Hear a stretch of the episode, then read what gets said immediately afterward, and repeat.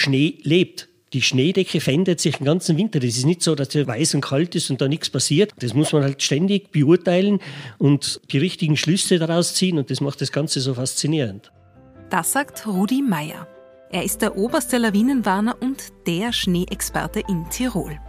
Wintersportler und Hüttenwirtinnen, aber auch Politik und Verwaltung vertrauen seinen Vorhersagen. Rudi Meyer ist aber nur einer von vielen in Tirol, die den Schnee zum Beruf gemacht haben. Tausende Menschen sorgen hierzulande dafür, dass wir auch bei sehr viel Schnee sicher auf der Schiene, den Straßen und den Skipisten unterwegs sein können. Drei von ihnen erzählen uns hier, warum ohne sie im Tiroler Winter überhaupt nichts mehr ginge. Hallo und herzlich willkommen zum Tiroler Schnee-Podcast. Mein Name ist Lisa Brandte. Und ich bin Klaus Brunner.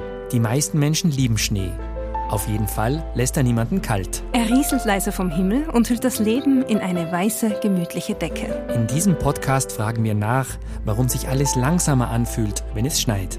Wir sprechen mit den Menschen, die dafür sorgen, dass in Tirol auch mit viel Schnee alles normal weiterläuft. Und wir haben hoch oben auf einem Gletscher ein kleines Weltwunder erlebt. Der Tiroler Schnee-Podcast.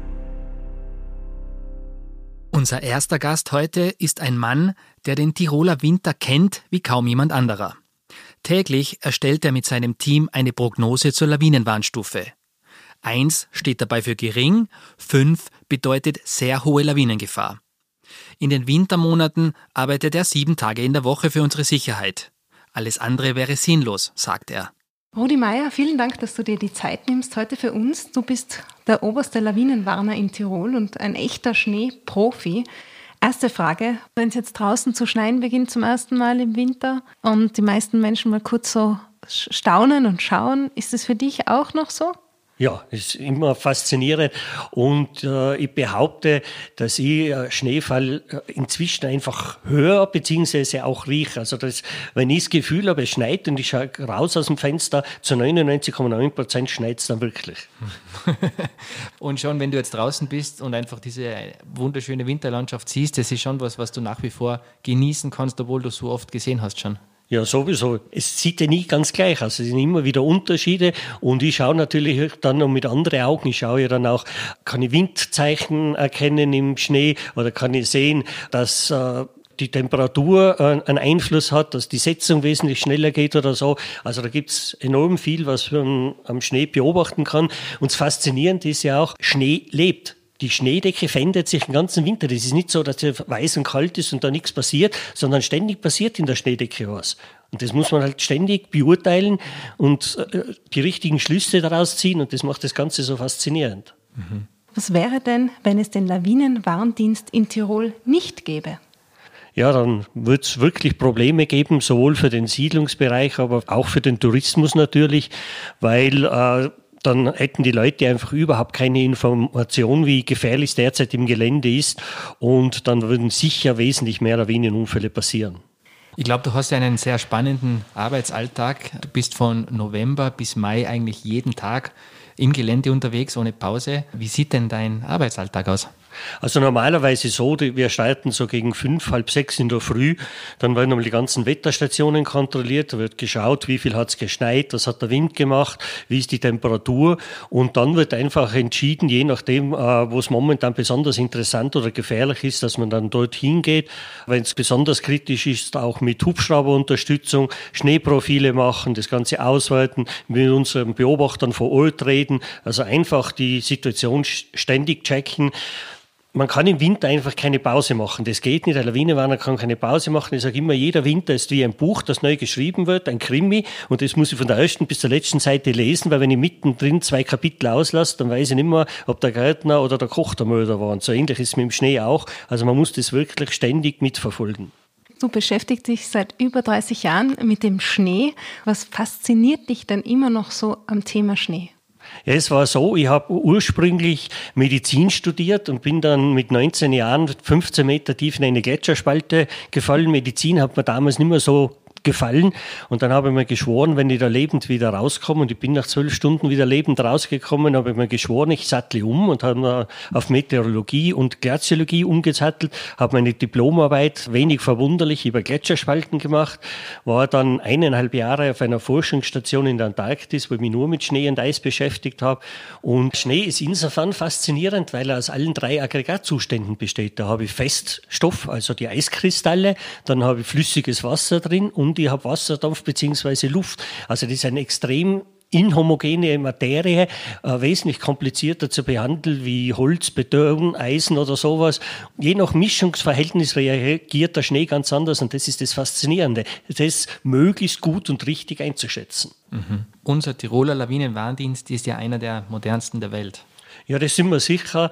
Also gerade mit unserem neuen Produkt, wo wir gemeinsam mit Südtirol und Trentino diesen Lawinenreport ins Leben gerufen haben, das ist weltweit der erste grenzüberschreitende Lawinenwarndienst, also über Staatsgrenzen hinweg und inzwischen in acht Sprachen. Also das ist schon ganz eine tolle Sache. Weil bei uns in Tirol das Radio auftritt an einem Wintermorgen, hört jeden Tag um 7.30 Uhr dich oder deinen Kollegen, wie ihr den aktuellen Lawinenwarnbericht durchgebt. Aber nicht nur dort, auch wenn man ins Internet schaut, über eine App kann man sich informieren wenn man es wissen will, kann man es nicht verpassen. Ja, das war schon eine jahrelange Entwicklung. Als ich begonnen habe 1990, war es eigentlich nur ein Fax, was wir verschickt haben und äh, diese Radiodurchsage nur für Radio Tirol. Und dann war ich einer, der immer geschaut hat, was gibt es an neuen technischen Möglichkeiten. Und jetzt sind wir eigentlich so weit, ich sage immer, außer Rauchzeichen und Brieftauben bieten wir wirklich alles an. Also gerade für die modernen Smartphones ist das einfach ideal, wie man da die Information rüberbringen können, dass die Leute ständig top informiert sind. Und das ist ja, glaube ich, auch der Grund, warum dein Tag um 5 Uhr starten muss, weil um halb acht in der Früh habt ihr ja schon die Daten. Ich habe gelesen, es gibt über 100 Wetterstationen im Gebirge in Tirol, die ihr euch da alle anschauen müsst schon. Fast 200 sind es. Und es ist jetzt äh, so, auf vielfachen Wunsch von Bergführern, von Hüttenwirten, die einfach gesagt haben, halb acht in der Früh, das ist zu spät, da wollen die Leute weggehen, ist es jetzt so, dass der Erscheinungstermin 17 Uhr ist am Vortag. Das heißt, dass die Leute können schon am Vortag den Lawinenreport für den nächsten Tag sich holen, anschauen, können in der Hütte in Ruhe planen und dann am nächsten nächsten Tag gut informiert auf die Skitour starten. Mhm. Aber wenn es jetzt die ganze Nacht durchschneit, dann? Dann wird in der Früh eine Aktualisierung gemacht. Also die Möglichkeit besteht, da kommt um halb acht in der Früh noch einmal ein aktualisierter neuer Report. Und merkt man das einfach seitdem sich auch der ganze Dienst und Information professionalisiert haben, dass es wirklich jetzt zu weniger Zwischen- und Unfällen kommt? Ja, das merkt man deutlich. Also für das, dass so viele Leute mehr abseits der Pisten unterwegs sind, ist das doch eine überschaubare Zahl. Mhm. Im Nachhinein weißt du wahrscheinlich auch, wie akkurat die Prognosen über die lange Zeit, in der du das schon machst, am Ende sind. Ja, das wissen wir. Vor ein paar Jahren hat der Deutsche Alpenverein einmal eine Umfrage unter den Bergführern gemacht, wie sie also den äh, Lawinenbericht einstufen, ob er also richtig war, ob er zu hoch oder zu niedrig war. Und da haben wir eine Trefferquote erzielt von 95 Prozent und damit kann ich gut leben. Und woran liegt es jetzt, dass wirklich manche Wintersportler und Sportlerinnen die Lage dann trotzdem falsch ein schätzen, obwohl es eigentlich so viel Information gibt? Ja, ich glaube, es sind einfach auch welche, die äh, überhaupt keine Ahnung von dem Thema haben. Und was besonders gefährlich ist, sind zum Beispiel Variantenfahrer. Das sind also Leute, die im Skigebiet unterwegs sind und dann abseits der Pisten fahren. Und das passiert sicher oft, dass das einfach unbewusst ist. Die sehen da eine Spur rausgehen und denken ja, das sieht schön aus und fahren da raus und wissen nicht, sobald sie nur um einen halben Meter die Piste verlassen, sind sie für sich selber zuständig. Eigenverantwortung. Und das wissen viele nicht. Mhm. Wenn man im Winter an einem schneereichen Tag durch Innsbruck spaziert, dann hört man in der Früh auf dieses Bumm. Was hat es eigentlich damit auf sich? Ja, das ist einfach künstliches Auslösen von Lawinen, weil eine Lawine, die mit der Sprengung auslöst, die kann noch einmal kommen. Also dann ist der Schnee herunter. Also das ist einfach eine Sicherungsmaßnahme, dass man, bevor die Piste geöffnet wird, wenn es also viel genug geschneit hat, dass man die Lawine mit Sprengen künstlich auslöst und damit eindeutig die Sicherheit erhöht und die beziehen sich auf eure Daten einfach. Die schauen das natürlich von uns an, aber fast alle größeren Skigebiete haben auch eigene Wetterstationen und verfolgen das natürlich bei Ihnen vor Ort ganz genau, was sich da tut. Das heißt, wenn ich jetzt einen Winterurlaub plane und ich möchte Skifahren gehen, Alpinskifahren, das ist eine wichtige Sache, auf die ich acht geben soll, dass ich einfach auf der gesicherten Piste bleibe Gibt es sonst noch irgendwas, wo ich vielleicht gar nicht so dran denke, wenn ich nicht viel mit Schnee bereits zu tun hatte im Leben? Also der einfachste Tipp ist, wenn man nur bei Stufe 1 und 2 unterwegs ist, dann wird man in den seltensten Fällen Bekanntschaft mit einer Lawine machen. Und ab Stufe 3 muss ich mich auskennen. Entweder einen Bergführer nehmen oder mich selber vorbilden, Kurse besuchen, da muss ich mich einfach auskennen. Und da passieren zwei Drittel der Lawinenunfälle der Gefahrenstufe 3. Also das ist schon die, die uns am meisten Kopfweh macht. Bei Stufe 4 oder 5 das hat dann schon so einen Warncharakter, dass dann die wenigsten Leute noch abseits der Pisten unterwegs sind. Aber die Stufe 3 ist sicher die problematischste. Da brauche ich lawinenkundliches Beurteilungsvermögen. Ich glaube, du hast ja gemeinsam mit Patrick Neyert so ein Standardwerk zum Thema Lawinen verfasst. Jeder, der irgendwie Skilehrer, Skilehrerin werden will, Bergführer, Bergführerin, die müssen das alles wissen, was da drinnen steht. Und auch die Medien, die wenden sich eigentlich immer an dich, wenn es irgendeine Frage zu Lawinen gibt. Wie ist das für dich? Ja, dafür bin ich ja da. Also dafür habe ich meine Ausbildung, dafür habe ich meine Erfahrung und äh, grundsätzlich äh, macht mir das auch Spaß. Also auch dieses Buch hat Spaß gemacht, das Buch zu schreiben und der Erfolg hat uns natürlich schon recht gegeben. Wir haben vor ein paar Jahren schon 25.000 äh, verkaufte Bücher gehabt und jetzt gibt es das Buch auch schon auf Tschechisch, auf Russisch, auf Italienisch und auf Englisch. Eine Frage habe ich noch. Du hast gemeint vorher, es gibt fast 200 Wetterstationen inzwischen in Tirol. Ich habe aber in einem schon einige Jahre alten Interview von dir auch noch gelesen. Ihr arbeitet auch mit sogenannten Wetterbeobachtern zusammen. Seien es jetzt Hüttenwirte, du hast gesagt, man muss den Schnee anschauen, angreifen, damit man ihn einschätzen kann. Du kannst ja nicht überall zugleich sein und dir den Schnee vor Ort anschauen. Das haben wir nach wie vor und die sind für uns sehr, sehr wichtig. Die beobachten ein größeres Gebiet, zum Beispiel der Hüttenwirt von der Franzennhütte beurteilt für uns das ganze Tourengebiet Franzennhütte, was eines der bedeutendsten der Ostalpen ist. Und da gibt uns einfach Informationen, die man automatisch gar nicht messen kann, zum Beispiel Lawinenabgänge. Lawinenabgänge kann man nach wie vor nicht messen. Oder der beurteilt das für uns und sagt, er beobachtet äh, einige Nassschnelllawinen, vor allem in südseitigen Hängen unterhalb von 2000 Metern. Solche wichtigen Informationen, dafür brauchen wir nach wie vor unsere Beobachter. Also es ist diese Technik, aber es ist auch ein Zusammenspiel von ganz vielen Menschen und Expertinnen, die da die Prognosen zusammenstellen. Ganz genau. Und ich bin überzeugt, es wird in Zukunft nach wie vor so sein. Also so, so, weit sind wir noch bei weitem nicht, dass man sagen könnte, man kann eine automatische Lawinenprognose machen. Da braucht es immer noch den Bioprozessor, da braucht es immer noch einen Menschen dahinter, einen Erfahrenen, einen Experten, der das dann aus der Fülle der automatischen Daten die richtigen Schlüsse zieht. Eben. Vielen Dank für dieses spannende Gespräch. Gern geschehen. Lawinen gehören zu den winterlichen Bergen eben dazu. Seit Jahrhunderten versuchen die Menschen hierzulande, diese Gefahr zu bändigen. Selbst beim Zugfahren sind sie ein Thema. Auch die österreichischen Bundesbahnen haben eine eigene Lawinenkommission, die bei viel Schneefall die Sicherheit der Fahrgäste garantiert. Aber schon eine vergleichsweise dünne Flockenschicht kann den Bahnverkehr ziemlich stören. Deshalb gibt es in Tirol spezielle Schneeräumkommandos, die die Verbindungen in den Bergen freihalten. Neben großen Maschinen braucht es dafür bis heute sehr viel Muskelkraft. Bei uns heute zu Gast Christoph Gassermeier von den österreichischen Bundesbahnen. Vielen Dank, dass du dir die Zeit nimmst für uns. Jetzt ist es so, momentan ist ja irgendwie Bahnfahren auch das Gebot der Stunde, äh, sei es äh, im Pendlerverkehr, im Nahverkehr, aber natürlich auch bei der Anreise, zum Beispiel nach Tirol. Was jetzt viele gar nicht wissen, auch Schienen müssen geräumt werden, vom Schnee befreit werden, ähnlich wie auf einer Straße. Kannst du uns bitte kurz erklären, wie das funktioniert? Ja, also im Grunde genommen ist es genauso, wie du sagst. Äh, das Ziel beim, beim Schneeräumen auf der Schiene ist genau das gleiche wie auf der Straße, dass die Verkehrswege möglichst lang frei bleiben und möglichst gut passierbar sind. Ein bisschen komplizierter ist es, glaube ich, auf der Schiene schon, weil erstens, da kann ich nicht einfach einen, einen Schneepflug auf die Schiene schicken, wann ich will, sondern Zugfahrten müssen immer angemeldet sein. Der Schneepflug auf der Schiene kann nur in den, in den Zugpausen sozusagen zwischen den regulären Zügen fahren. Also das ist nicht so einfach. Und das Zweite ist, wir haben zwar große Geräte auf der Schiene, also wir haben die Schienenschneepflüge, wir haben die Schneeschleudern, die Hochleistungsschneeschleudern, aber Schneeräumen auf der Schiene ist auch nach wie vor sehr viel Handarbeit. Also zum Beispiel die Weichen müssen händisch geräumt werden und da gibt es doch in Tirol auch 1500 Weichen. Die sind natürlich nie alle gleichzeitig immer eingeschneit, aber da ist doch einiges auch mit der Hand zu tun. Du hast gerade erwähnt, da ist eine Hochleistungsschneeschleuder im Einsatz. Wie kann man sich denn das bildlich vorstellen? Ja, das ist wirklich eine, eine riesige Maschine, eigentlich eine, eine, eine selbstfahrende im Gegensatz zum Schneepflug, der ja von einer Lok geschoben werden muss. Und die kommt auch immer dann zum Einsatz, wenn selbst der Schneepflug nicht mehr durchkommt bei entsprechenden Schneehöhen.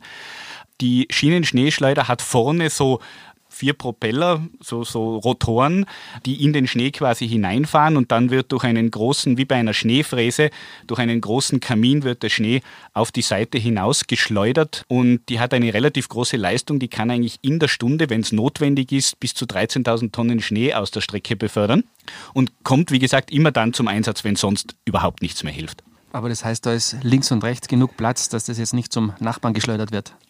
Da ist genug Platz, beziehungsweise wenn nicht genug Platz ist, dann müssen die Mitarbeiter, die auf dieser Schneeschleuder drauf sind, haben natürlich äh, spezielle Ausbildungen und auch eine Streckenkenntnis. Also es fährt bei uns niemand, der nicht weiß sozusagen, wo er gerade unterwegs ist und wissen genau, wie sie sozusagen die Wurfrichtung stellen müssen, damit der Schnee nicht dorthin fliegt, wo er dann den Nachbarn stört.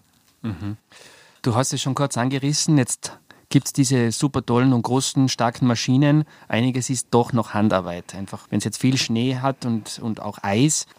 Ja, es ist auf der Schiene, dass das Schneeräumen noch ganz viel Handarbeit. Speziell also gerade die weichen Verbindungen müssen äh, händisch vom Schnee befreit werden. Und deshalb stehen bei uns im Winterdienst auch jetzt in der, in der Region West, also Tirol-Vorarlberg, im Winter bis zu 300 Kolleginnen und Kollegen auch von Firmen, die wir damit beauftragen, bereit, um dann Schnee zu schaufeln. Und äh, die müssen natürlich schon belastbar sein. Einmal körperlich, sechs bis acht Stunden Schneeschaufeln am Tag, wenn es notwendig ist. Und auch äh, psychisch. Äh, es braucht natürlich äh, Konzentration auf einer Schienenstrecke, auf, der, auf den Gleisen, wo mitunter Zugverkehr auch daneben äh, passiert. Und auch Kälteresistenz natürlich. Da ist bei Wind und Wetter äh, Schneeschaufeln angesagt. Also jetzt so ganz hypothetisch, wenn es diesen Dienst nicht gäbe, was wird dann passieren? Dann ganz einfach würde auch das passieren, was, was, auch, was man auch von der Straße kennt natürlich. Äh, wenn, wenn nicht geräumt wird, dann steht irgendwann der Verkehr. Wie läuft dann so ein typischer schneereicher Tag für dieses Schneeräumkommando bei der Bahn ab? Also die, die ganze Arbeit beginnt ja eigentlich schon, schon vor dem Schneefall oder sollte im Idealfall äh, schon vor dem Schneefall beginnen, nämlich mit den, mit den entsprechenden Wetterprognosen, die man sich sehr genau anschaut und dann festlegt die sogenannten Eskalationsstufen. Also was droht sozusagen, wie viel Schnee, wo kommt der Schneefall, wo besonders stark. Und dann werden die entsprechenden Mitarbeiter und die Geräte abgestellt. Und, und dann beginnt eben das Schneeräumen, wie gesagt, sehr, sehr zeitig in der Früh, damit dann der Zugverkehr wieder planmäßig rollen kann, sowohl der Personenverkehr, also für die Pendlerinnen und Pendler und für die Reisenden, aber auch, das darf man nicht vergessen, gerade in Tirol sehr wichtig, auch der Güterverkehr. Jetzt ist es so, dass Tirol ja topografisch einfach nicht einfach ist. Die, die Landschaft an sich, die Gebirgslandschaft ist sehr herausfordernd. Gibt es jetzt vielleicht besonders anspruchsvolle Strecken, wo das einfach wirklich schwierig ist, die schneefrei zu halten? Also Tirol, das Land im Gebirge, da sind eigentlich alle Strecken äh, davon betroffen, mit Ausnahme vielleicht der Strecke im, im, im Inntal. Aber wenn man es von, von West nach Ost durchgeht, wir haben die Arlbergstrecke, wir haben das Außerfern, wir haben die Karwendelbahn, dann Richtung Süden den Brenner und dann auch im, im Unterland die Strecke von Wörgl nach, äh, rüber nach Salzburg, nach Saalfelden mit dem Bahnhof Hochfilzen auf knapp 1000 Meter, traditionell ein Schneeloch. Also wir haben genug zu tun im Winter. Also vielleicht für die Hörerinnen und Hörer, die das nicht kennen, ein Schneeloch ist bei uns eine Gegend, wo es einfach wahnsinnig viel schneit. Ja, genau. Also jetzt mein persönlicher Eindruck ist, dass das in Österreich äh, und im Besonderen in Tirol wirklich auch bei viel Schnee relativ gut funktioniert. Natürlich muss man das eine oder das andere Mal ein bisschen warten oder es, es kommt zu einem Zwischenfall. Aber so im Großen und Ganzen würde ich schon sagen, das läuft eigentlich. An was liegt denn das eigentlich?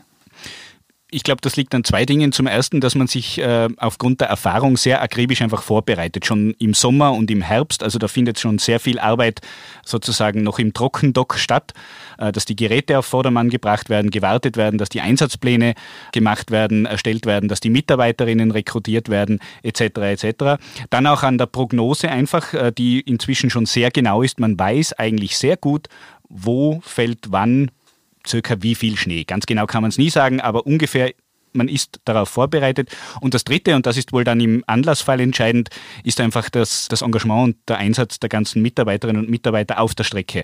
Also egal welche Uhrzeit, welche Tageszeit, äh, welche Witterung, ich habe noch nie ein Murren gehört oder Probleme von den Verantwortlichen, dass sie irgendwas nicht mehr leisten können oder wollen. Ganz im Gegenteil. Also wenn es darum geht, Schnee zu räumen, dann wird nicht auf die Uhr geschaut. Und dann gibt es ja noch MitarbeiterInnen bei euch, die eben ganz besonders auf den Schnee ausgebildet sind, nämlich die Lawinenkommissionen der ÖBB, dass es nicht passieren kann, dass auch mal ganz viel Schnee auf der Strecke landet. Ja, wir haben für alle Gebirgsstrecken äh, eigene Lawinenkommissionen.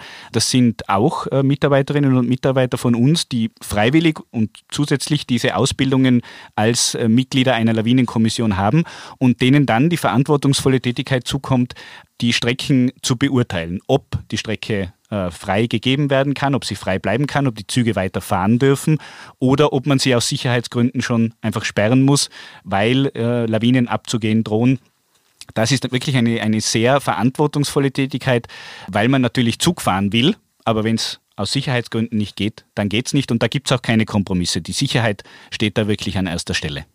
Und ist jetzt so ein Dienst relativ einzigartig oder gibt es das schon eigentlich in allen gebirgigen Ländern?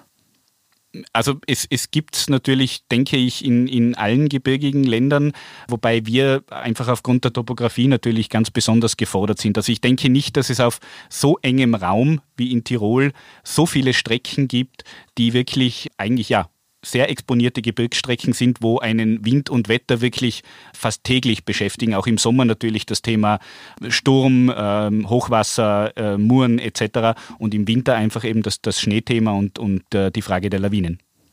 Und jetzt, jetzt denk mir an einen schönen Wintermorgen, du stehst auf in der Früh und es hat wirklich ganz, ganz viel Schnee. Ist es dann eher was, was dir Freude bereitet oder äh, hast du dann Sorgenfalten und, und du denkst dir, oh, das könnte jetzt ein kritischer Tag werden? Also äh, bei einem Tiroler überwiegt natürlich immer die Freude über viel Schnee, aber natürlich, ähm, und das merkt man in der Früh dann sehr schnell am Handy, wenn es irgendwo äh, Probleme gibt, wenn es sogar zu Streckenunterbrechungen kommen muss, dann ist schon ziemlich viel los. Und dann gilt es natürlich einfach, die, die Kundenströme entsprechend zu lenken. Das ist dann die Herausforderung, dass die Leute nach Möglichkeit doch noch an ihr Ziel kommen.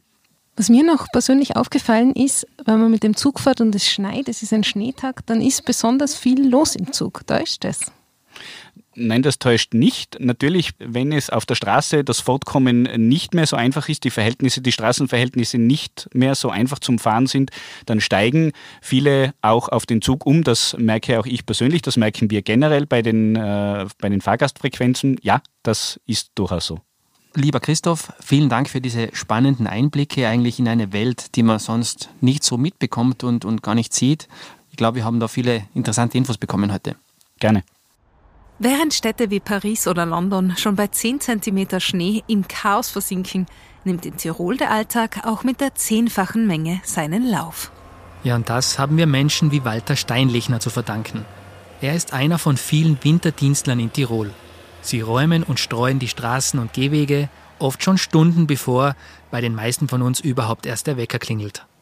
Ja, wenn wir um 4 Uhr losfahren, dann ist der Walter mit Sicherheit schon um 3 Uhr munter, weil ich muss ja meine Leute immer eine halbe Stunde, bevor sie starten, informieren. Dann wird geräumt, dann wird gestreut und dann, wenn man die Runde fertig hat, dann sind die Parkplätze dran, dann haben wir noch einen Eislaufplatz, der kann auch sozusagen befreit vom Schnee, da helfen wir auch zusammen, weil Nachmittag vielleicht die Kinder schon wieder Eislaufen wollen. Und Langlaufloipen haben wir auch. Also kann man sagen, ihr seid eigentlich die, die dafür sorgen, dass das Leben im Tiroler Winter normal abläuft und sogar noch, dass man auch den Schnee genießen kann, zum Beispiel auf der Loipe.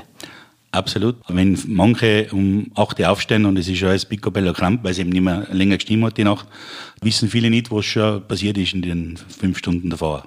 Du hast gerade erzählt von dir und deinen Männern. Was seid ihr für ein Team? Äh, wer arbeitet alle mit bei dir? Wir sind neun Mann da Und wir haben einen starken Fuhrpark mit zwei großen Unimogs, mit einem Radlader. Was ist ein Unimog? Ein Unimog ist schon ein Standardfahrzeug. Das hat auch das Land, hat auch die Asfinag.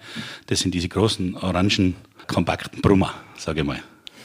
Und was muss man da jetzt mitbringen, dass man überhaupt in dem Team mitarbeiten kann, dass man dafür sorgen kann, dass immer alles sauber und, und befahrbar ist? Ja, also zuerst ist einmal wichtig, dass man die Führerscheine besitzt, die diese Fahrzeuge voraussetzen, meistens C-Führerschein. Und dann braucht man schon eine gewisse Erfahrung. Nur mit Streuwagen zu fahren, das ist ein bisschen einfacher. Allerdings, wenn man dann einen Schneepflug vorn drum hat, da braucht schon mehrere Zeit an Erfahrung. Das heißt, es ist schon eigentlich ein bisschen eine, eine Präzision dabei und es ist auch körperlich anstrengend? Natürlich, Präzision, da geht es wirklich auf Zentimeter, ist immer dabei. Und natürlich kommt es immer darauf an, wie schnell kann ich fahren, wie nass ist der Schnee oder ist er ganz locker. Wenn man da zu schnell am Weg ist, dann kann das sein, dass ich zum einen mir selber die Sicht nehme oder eben die Bevölkerung einpflaster mit Schnee. Das will ja auch keiner haben. Gell? Und dieses Gefühl aufzubauen, das gilt es halt über die Jahre dann zu entwickeln. Aber es kann man jetzt schon so sagen, wenn es euch nicht gäbe, geht eigentlich im Winter in Tirol gar nichts mehr. Ja, da bricht ich jetzt eine Lanze für alle Schneeräumer oder für alle Winterdienstler. Ich glaube, viele Leute wissen gar nicht mehr, was für ein Kraftakt dahinter steckt, dass man in der Früh die Straßen frei hat.